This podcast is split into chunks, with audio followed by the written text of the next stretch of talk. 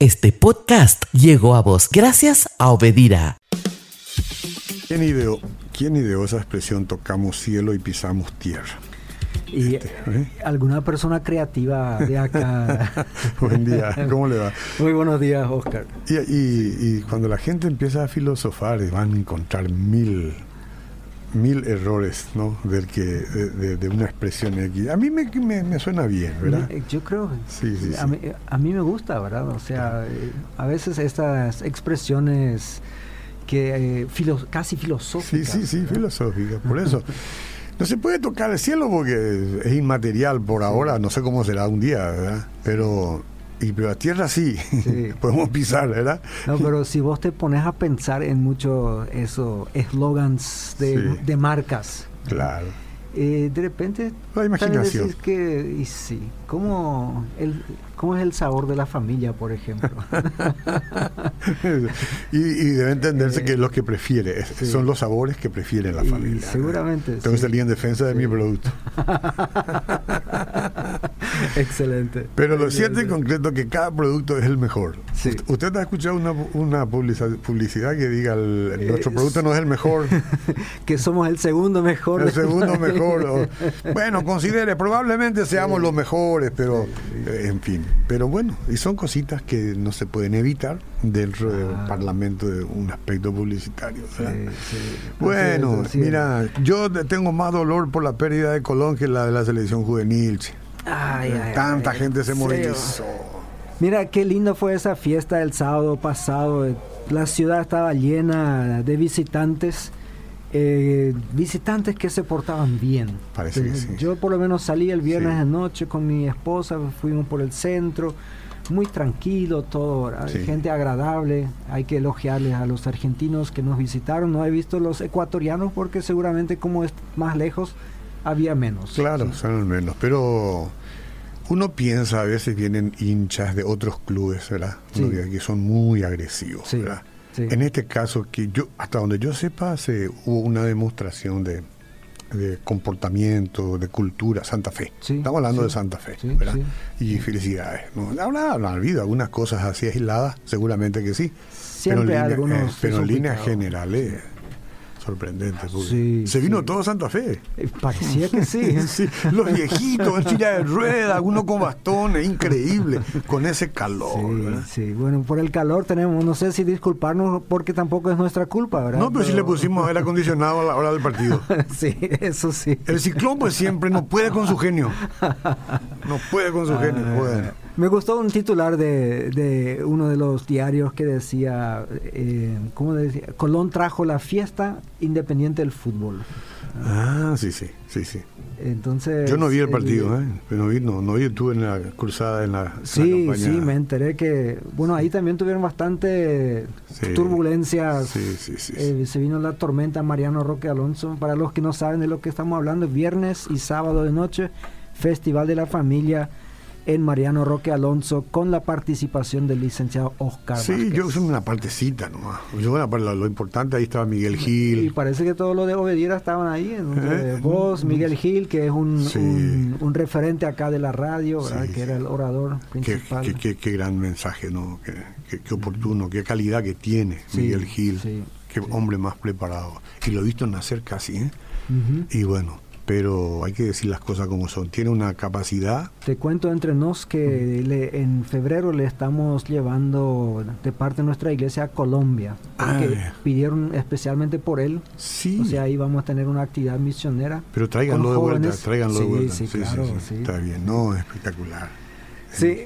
Entonces, y, y, sí, el sábado entonces al final no quedó duda, 3 a 1, Independiente del Valle eh, se coronó campeón por primera vez de la Sudamericana, Colón de Santa Fe vino por su primera Copa Internacional, no pudo ser, lastimosamente. Ningún, equipo, ningún equipo que yerra un penal puede, tiene que ganar. no puede errar, no puede. Eso, ¿Erró o la atajó? ¿Vos, viste? Yo no he visto porque ah. me, también estuve en la iglesia. ¿Quién, sabe? ¿Erró o la atajó? ¿No sabes? Creo que la atajó. ¿La atajó? Eh, eso es lo que yo leí, ¿verdad? me, ah. recuerdo. Pero eh, los días antes nosotros tuvimos una linda sorpresa eh, cuando nuestra sub-17 jugó con Argentina ¿sí? Eh, yo tengo que confesar que yo quería ver el partido, pero en, en, nuestra casa tenemos una noche de familia, justo era la noche de familia, entonces yo vi nomás el 0 a 0. Después miré cuando me dieron permiso y estaba ganando Argentina 2 a 0. Tanta, ya tanta prioridad le ponen a la familia. Apagué y eso es lo que nos enseñan desde Obedira. Ah, bueno, bueno. Eh, bien aprendido. tomamos en serio lo que escuchamos en la radio. Bien aprendido. Y al final prendí y dije, por lo menos quiero ver si lograron meter un gol. Y ahí me encontré con la sorpresa 3 a 2 y ahí ya no me separé más. El, Tenía que quedarme los últimos Queríamos que sea eterno eso. Sí, lastimosamente eso terminó ayer, pero tenemos que felicitar a los muchachos. Llegaron a cuartos de final Ayer Holanda fue superior, 4 a 1, mm. le ganó a nuestros muchachitos. Em, así que bienvenidos de vuelta. Cuando regresan, felicidades por el logro obtenido hasta ahí. Metieron otros dos goles que el Bar les, les pilló. ¿eh? Seis iba a. ¿Cuántos goles que no valían entraron? Con razón que Olimpia fue campeón muchas veces. Cuando no había Bueno, a otro capítulo. Felicidades Cerro Porteño por los cinco goles. Todos legítimos. ese día me va a escribir un amigo. que si el WhatsApp pudiera sacar un puño. Ayer otra vez tuve que, tuve que eh, eh, apagar el televisor porque Cerro no, no, paraba de meter y, yo dije, bueno, eso, eso ya eso ya es masacre, ¿verdad? tengan un poco de compasión al equipo de Nacional, pero bueno, no tuvo. un poco tarde comenzó a ganar, pero ganó. Dos goles de Nelson Aedo Valdés que no, no siente la edad, dos de Diego Churín, otro de Patiño, mm. todo bien, está bien preparado, afilado para el clásico. A Olimpia le toca jugar hoy en Santaní. esperemos de que traiga un buen resultado porque si no los ánimos influyen, ¿verdad? Ah, sí, y si Libertad gana encima, ¿verdad? ¿Perdón? Y si Libertad gana encima, creo que se le pone a un punto si pierde, ¿verdad? Sí, sí, sí. No, eso no va a ocurrir. No, esperemos que no. No, no Bueno, otro clásico que se jugó fue en Alemania, el Borussia Dortmund contra el Bayern Múnich. Ah, clásico. Fue goleada también del Bayern Múnich. Robert Lewandowski metió dos goles y rompió un récord que tenía desde los años 70 el bombardero, como le llamaban, Müller. Müller. Eh, sí. Este no era el pata de mula. molinero se llama. Ah, eh, o, sea, sería la traducción de, su mm. apellido, ¿verdad? No, pero eh, ¿viste que le ponían O sea, hay varios, hubo, varios Müller, incluso ahora juega el Thomas Müller ahí, ¿verdad? No sé si son parientes de aquel Müller en aquella época que lo llamaban el bombardero. Ahora Lewandowski ha marcado en, creo que en 13 partidos seguidos. Mm. Y ha marcado más goles de lo que ha jugado partidos en este año en la Bundesliga. Lo que no alcanzó todavía es el récord absoluto de la Bundesliga, que tiene el susodicho Müller todavía de, hace 40 años atrás. Pero todos los otros récords ya rompió. Entonces, pobre Dortmund que dicho sea paso, en sus filas tiene varios jugadores que nacieron, o sea, empezaron en Dortmund, se pasaron al Bayern Múnich en su momento, como Götze y como Hummels, que eran referentes en la selección alemana también, después regresaron otra vez al Dortmund y ahora el Hummels, por ejemplo, metió el último gol para el Bayern. Eh, gol en contra fue. Ah, porque es defensor y se esforzó mucho y justo tocó en el momento equivocado. Mm, me hace acordar al pastor Cho que cada vez que metía gol dice que metía en contra con los Él lo cuenta acá. y, encima festeja. Y encima celebra el gol. Cuando yo estaba estudiando en Estados Unidos y era director técnico de, un equipo de muchachos, eh, jovencitos así, porque mi hijo jugaba ahí también. Era una liga de todos voluntarios, una liga grande, 600 mil niños jugaban ahí. Era divertido. Y recuerdo un jugador, eh, era bueno, pero era tan pequeño que todavía no diferenciaba entre un gol y el otro. Y conste que antes de empezar el partido, todos los niños tenían que mostrar a dónde tenían que chutar. Hacia allá, Sí. Sí, sí, sí, y me, me, hizo dos goles en contra a toda velocidad, era corriendo hacia su propio arco y, y, nosotros los entrenadores no podíamos retar a los niños, siempre teníamos que alentarles, ¿verdad? porque eso era casi no, no sabía qué hacer y al final le pregunté, ¿por qué hiciste eso? Mm. Y me dijo, coach, yo hice lo que pude. donde mejor le quedó. Con toda convicción. Ah, bien, ah, bien. Qué bueno. Y sí, así. ¿Qué, ¿Qué pasó en Beckenbauer? Y Beckenbauer tiene más de 70 años, sí, está tranquilito. Eh, disculpame que yo me olvidé. ¿Arquero era o qué era? No, Beckenbauer era lo que antes se llamaba el líbero. Ah, él, era el líbero, sí, sí, Con, no, no, es que con él nació la figura líbero, que hoy en día ha desaparecido esta figura, pero con él, digamos, le dio el toque que por 20, 25 años todos los equipos después de él jugaban con líbero, ah, porque él fue tan bueno en esta posición o sea, libero era una, una posición de defensor libre. Mm. Como el, el número 3 tenía que marcar al número 9 del otro equipo y detrás de ellos estaba el número 5 que estaba libre, pero él fue el primero que se animó a atacar. Normalmente en aquella época, cuando él empezó a jugar en los años 60 y 70, eh, los defensores se quedaban detrás de la línea del, del medio, nunca mm. pasaban. y él mm, fue el que se animó a cruzar y marcó una cantidad de goles y eso fue lo que, porque era muy bueno técnicamente, o sea, con la pelota, y eso le, le trajo la gran fama que tenía, el nunca Kaiser. nunca supe, nunca supe lo que significaba el libero, te, soy sincero. Pero este jugador de Olimpia, el libero, este colombiano, ¿cómo se llama? Entonces.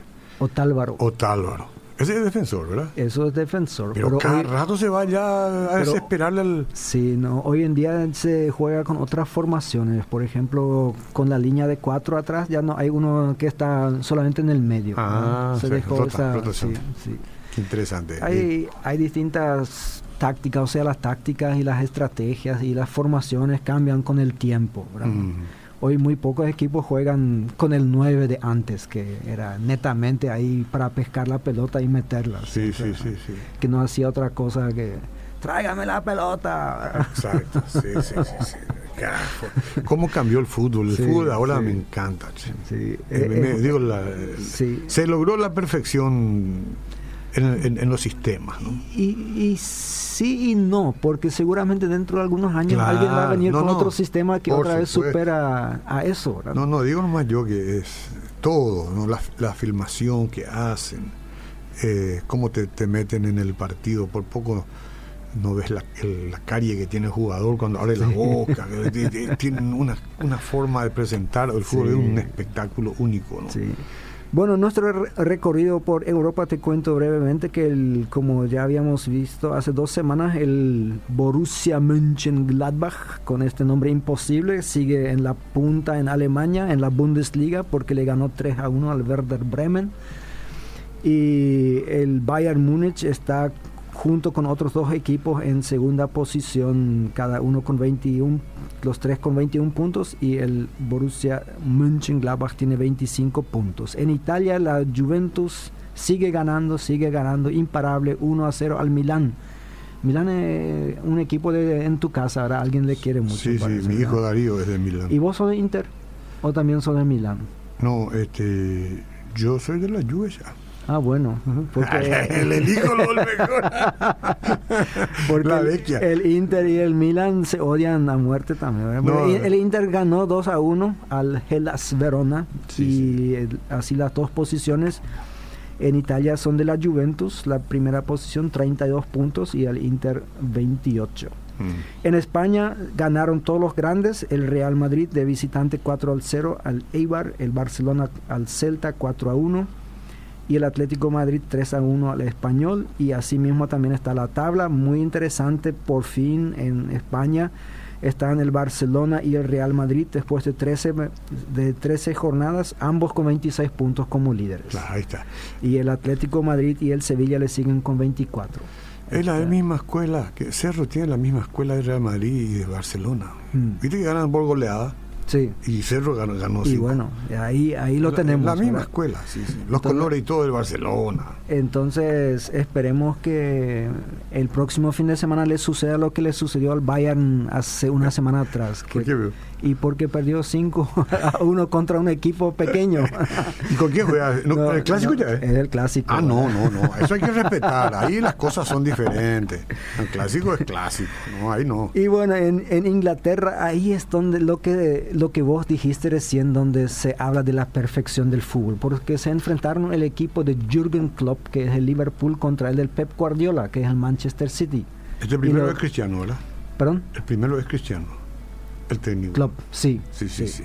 Y ahí eh, de ambos se dicen que son muy buenos estrategas que, que le dieron, que reinventaron de vuelta el fútbol.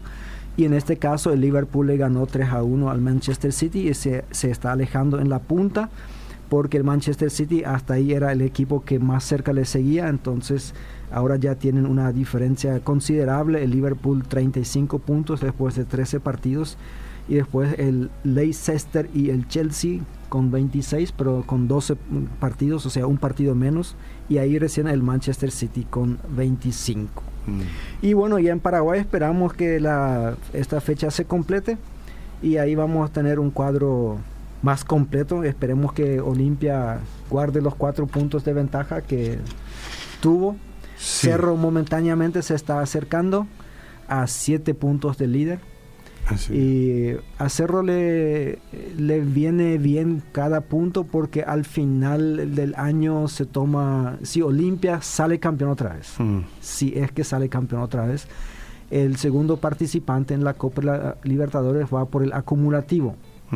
Entonces, si aunque. Cerro esté por momentáneamente debajo de Libertad, tiene más puntos en el acumulativo Y va a la Libertadores. Dale, entonces cerristas apoyan a Olimpia.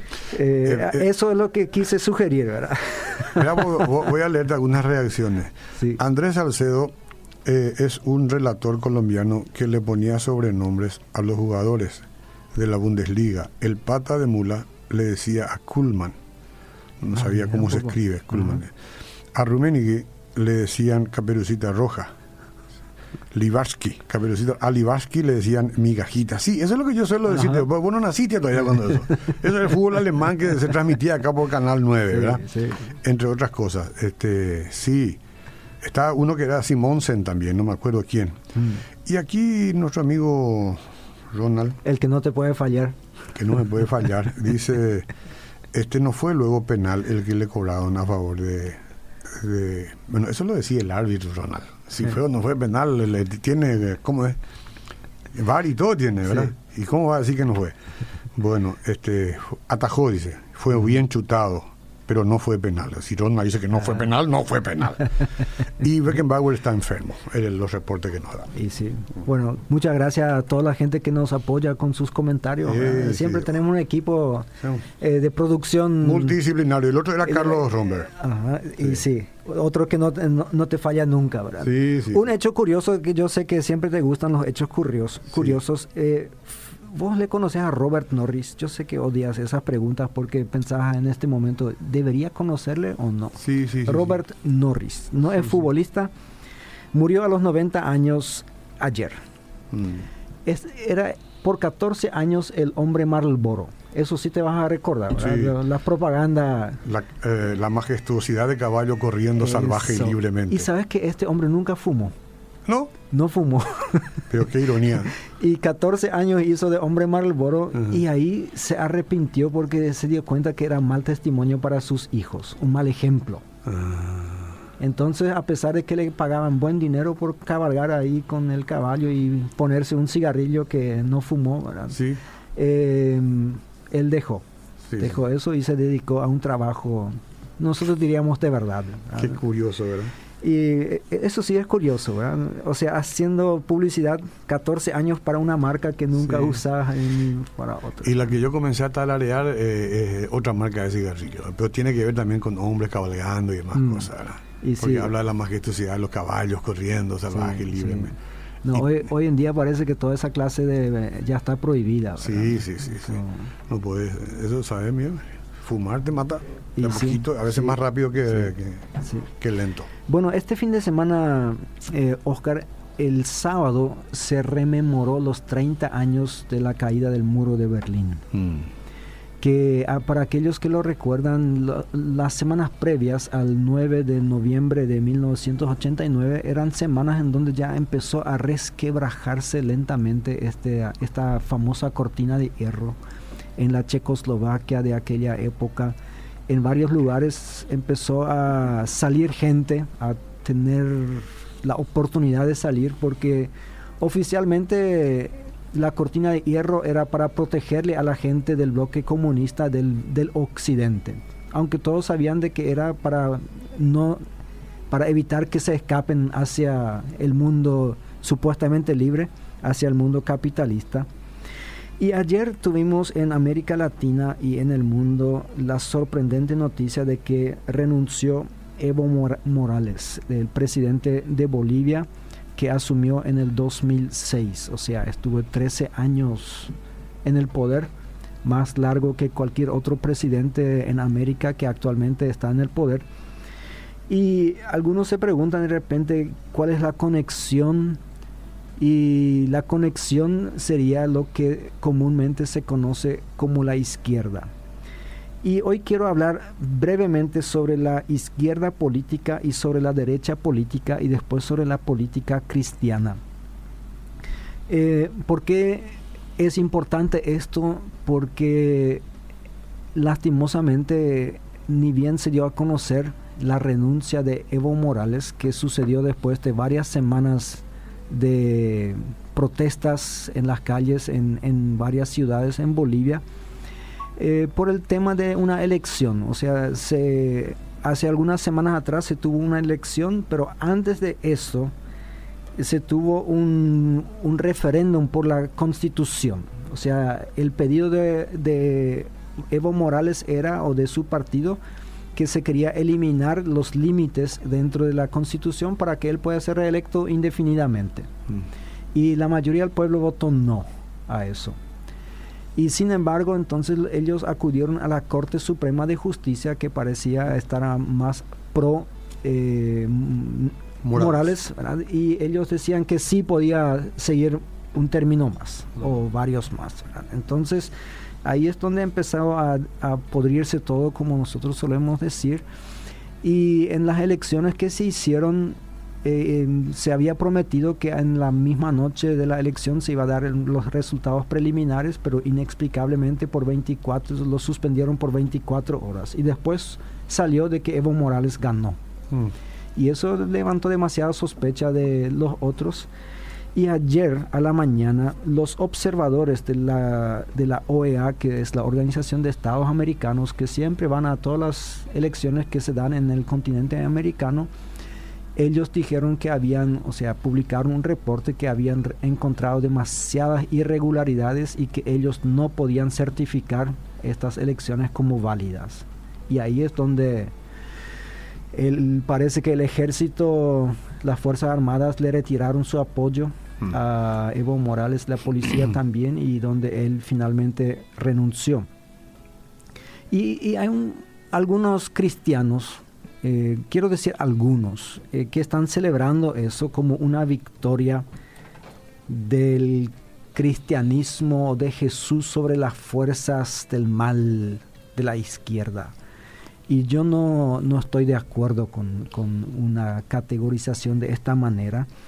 Eh, ¿Qué es la izquierda? ¿Qué es la derecha? Bueno, eso, esos términos empezaron hace muchos años en el Parlamento alemán porque cuando se tuvieron el primer partido comunista, se sentaban a la izquierda, o sea, se les asignó los asientos a la izquierda y a partir de ahí se les llama izquierda y mm. obviamente los que están en contra de ellos entonces están a la derecha. Eh, acuñaron esos términos, no tiene nada que ver con tu mano, no tiene nada que ver con el sentido de la calle, no, es simplemente algo que surgió en su momento. También le dicen zurdos. ¿eh? Y sí, y ha permanecido así. Eh, ¿Por qué los cristianos tienen sus problemas con los izquierdistas? Bueno, normalmente eh, los partidos de la izquierda son más liberales moralmente hablando porque no creen tanto en la religión, no toman en serio la religión, entonces también dicen, bueno, cada uno es responsable de su propia vida y si quiere divorciarse, si quiere casarse otra vez, si quiere meterse en la cama con quien quiere, ahí está su problema. Esto, el gobierno no tiene potestad, no tiene injerencia en la vida privada de la persona. Entonces cada uno con su gusto. Y esto obviamente lleva entonces también eh, a los homosexuales, eh, deben tener sus derechos, todos tienen derechos, y derechos que nosotros como cristianos entendemos que la Biblia no nos da, por ejemplo, de abortar y otras cosas. Em, normalmente en los partidos de izquierda, y, yo reconozco que estoy simplificando mucho las cosas, seguramente si me escucha un político, o algún filósofo que ha estudiado todo eso va a decir, no, eso es mucho más complicado y yo reconozco que es más complicado. No, pero vos, solamente... vos, hablas desde la perspectiva de Martín, no está hablando de la perspectiva de ningún otro político. Muchas gracias. Normalmente tienen una economía distributiva que es bueno en su intento, pero normalmente tiene resultados no tan buenos. Eso se ve, por ejemplo, de que se implementan programas para distribuir la riqueza del país entre los pobres especialmente y muchos pobres reciben dinero y eso desalienta el esfuerzo propio. Entonces, em, con, programas que también acá en nuestro país, que tuvimos un breve, breve periodo de, un intento de gobierno de, izquierda o de más socialista, eh, se implantaron esos programas en donde se le da dinero a los pobres y eso a muchos en vez de ayudarles a salir de la pobreza les mantiene en la pobreza porque no hacen esfuerzo propios, ¿verdad? Pero también tiene algo positivo. Estos partidos normalmente el énfasis que ellos ponen en los pobres es muy bueno y necesario y nosotros podemos decir que eso sería algo que la Biblia también hace. O sea, no es que son partidos totalmente antibíblicos, ellos se ocupan de los marginados, eh, especialmente las personas lisiadas, de las personas discapacitadas. Y también ahí entre estos grupos ellos se ocupan también por los homosexuales y otros grupos porque dicen esos son grupos marginados de la sociedad. Ellos tratan de que haya una inmigración en los países, que, que los parámetros de inmigración sean más abiertos, que la gente pueda moverse más y ponen énfasis en la justicia social. Eso también tenemos que reconocer que esos son los puntos positivos de los partidos de izquierda. Cuando hablamos de la derecha, eh, lo que normalmente le gusta a los cristianos es la libertad de religión que se, se fomenta de parte de la derecha y, ahí hay muchos cristianos o algunos cristianos en la política y que hablan y dicen nosotros somos un país cristiano, nosotros no vamos a permitir el matrimonio gay, no vamos a permitir el aborto y eso suena bien a los oídos de los cristianos. Normalmente tiene una economía capitalista en donde hay, existe el derecho a la propiedad y eso le gusta a los empresarios y, a los ganaderos y a los ojeros y a toda esa gente. Y la, la política, digamos, económica que se tienen en estos gobiernos es de que cada uno tiene que esforzarse y tiene que lograr su propio avance. Y ahí se le pone como ejemplo a los Bill Gates del mundo y, y otra gente. Ahora, ¿cuál es lo negativo que en estos partidos de que normalmente el capitalismo es salvaje? El capitalismo no tiene misericordia. Los fuertes ganan, los débiles pierden. Los ricos se hacen más ricos, los pobres se hacen no necesariamente más pobres, pero quedan cada vez a mayor distancia. Cuando hace 30 años cayó el comunismo, o sea, el bloque comunista se desplomó se pensó que el mundo iba a llegar a ser un mundo mejor, mucho mejor, porque por fin la amenaza al comunismo no estaba ahí.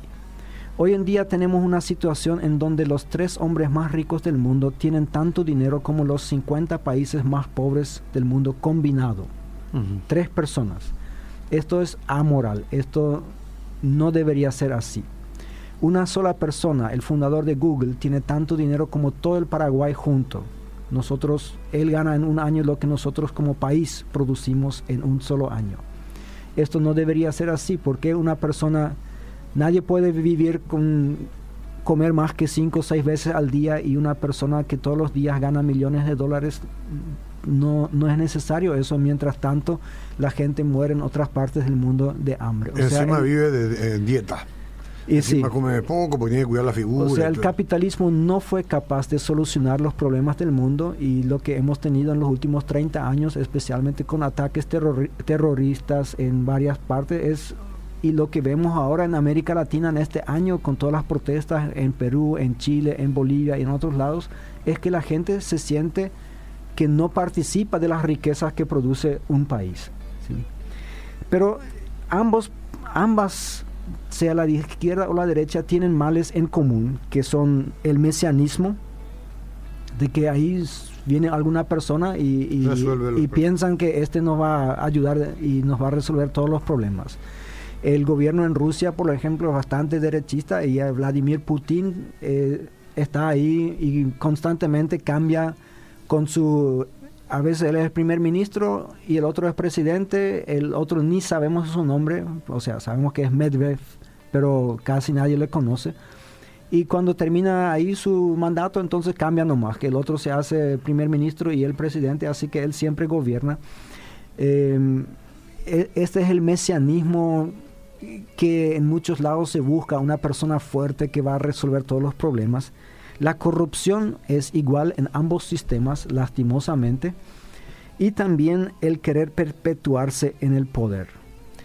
Eh, nosotros pensamos de que porque una persona quisiera estar 15, 20 años en un trabajo que te causa mucho estrés y que te trae muchas críticas, pero interesantemente en la política es así.